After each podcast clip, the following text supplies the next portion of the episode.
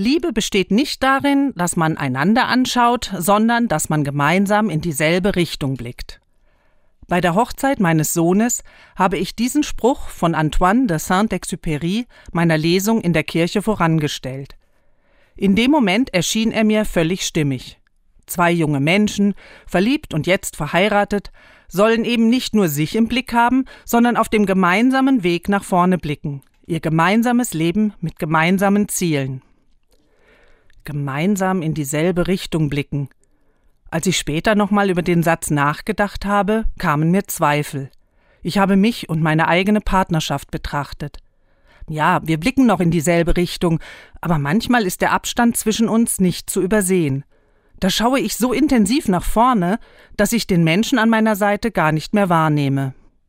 Das Auge wird als Spiegel der Seele bezeichnet. Intensiver Blickkontakt vermag es, tiefe Gefühle in uns auszulösen.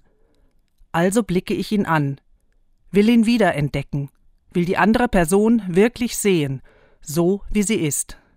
Eines ist mir klar geworden. Ich werde meinem Sohn und meiner Schwiegertochter eine Postkarte schreiben und ich werde nur den von mir in der Kirche zitierten Spruch darauf schreiben, allerdings leicht verändert. Liebe besteht darin, dass man einander anschaut und dann gemeinsam in dieselbe Richtung blickt.